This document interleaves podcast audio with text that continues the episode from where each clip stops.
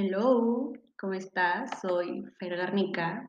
Ya sabes que soy licenciada en educación. Ya, ya me pude graduar por fin. Bueno, ya casi estamos a nada de, del título. Pero ahorita estoy estudiando la maestría en docencia. ¿Cuánto ha pasado, no? Desde el último podcast que subí. Pero bueno, aquí seguimos con la educación. Y hoy lo que te voy a platicar es el tema de las TICs el de las TACs tampoco sabía qué era. Hasta ahorita que ya entrando más a navegar sobre qué son, ya te lo puedo platicar. Y bueno, ¿qué son las TICs?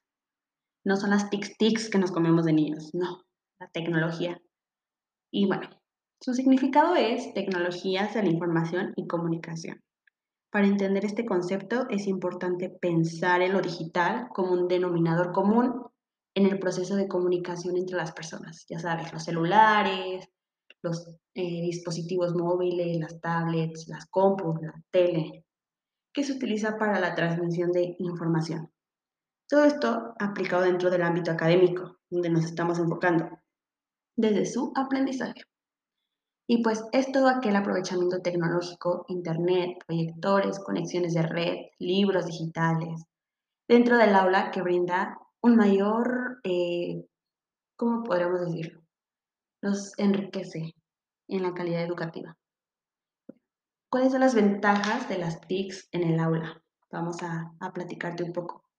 ¿Cómo te pueden servir a ti como docente o a ti como alumno?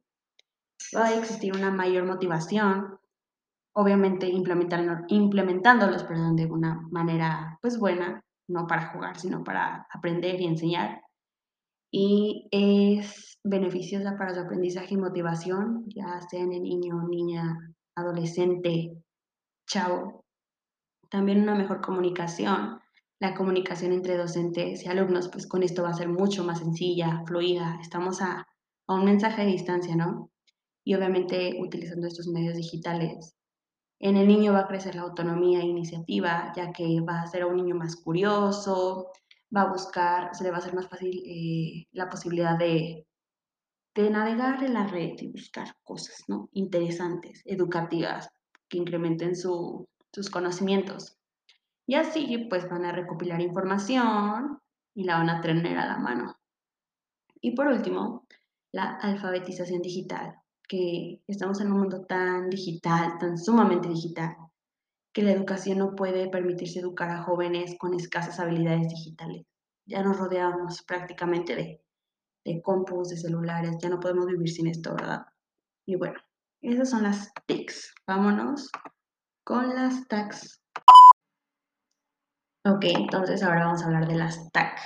Significa tecnologías del aprendizaje y conocimiento. Y bueno, este se trata de un concepto íntimamente ligado al anterior, que son las TICs pues asocia el uso de las TICs al aprendizaje, es decir, que concreta el sentido original y más genérico de las TICs a un contexto formativo, estudiando sus amplias posibilidades y ventajas dentro de la educación.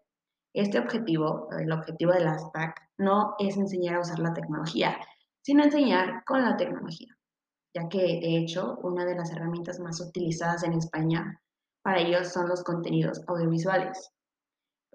Según un estudio realizado por el Gabinete de Comunicación de la Universidad Autónoma de Barcelona, un porcentaje de profesores que oscila entre el 40 y el 47% usa de vez en cuando el material audiovisual en sus clases y el mayor uso corresponde a los profesores de secundaria.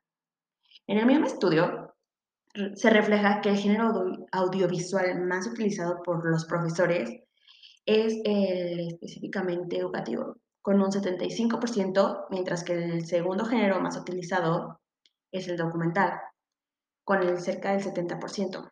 Y bueno, no obstante, muy distanciados quedan los contenidos estrictamente cinematográficos, con un 37%, y los de animación con un 34%. Los de animación creo que aquí en México son o deberían de ser como los más llamativos, ¿no? Ya que, bueno, en mi caso estoy trabajando con niños de, primaria y todo eso, pues como que llama más eh, la atención para trabajar, para que ellos aprendan, para que adquieran conocimientos, ya sea a través de un video, de una película.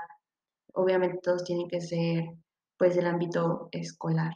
Entonces, te lo dejo de tarea, piénsale, ¿realmente utilizo las TICs o sigo siendo un profesor tradicional que utiliza PDFs o libros o utilizo muy poquita tecnología?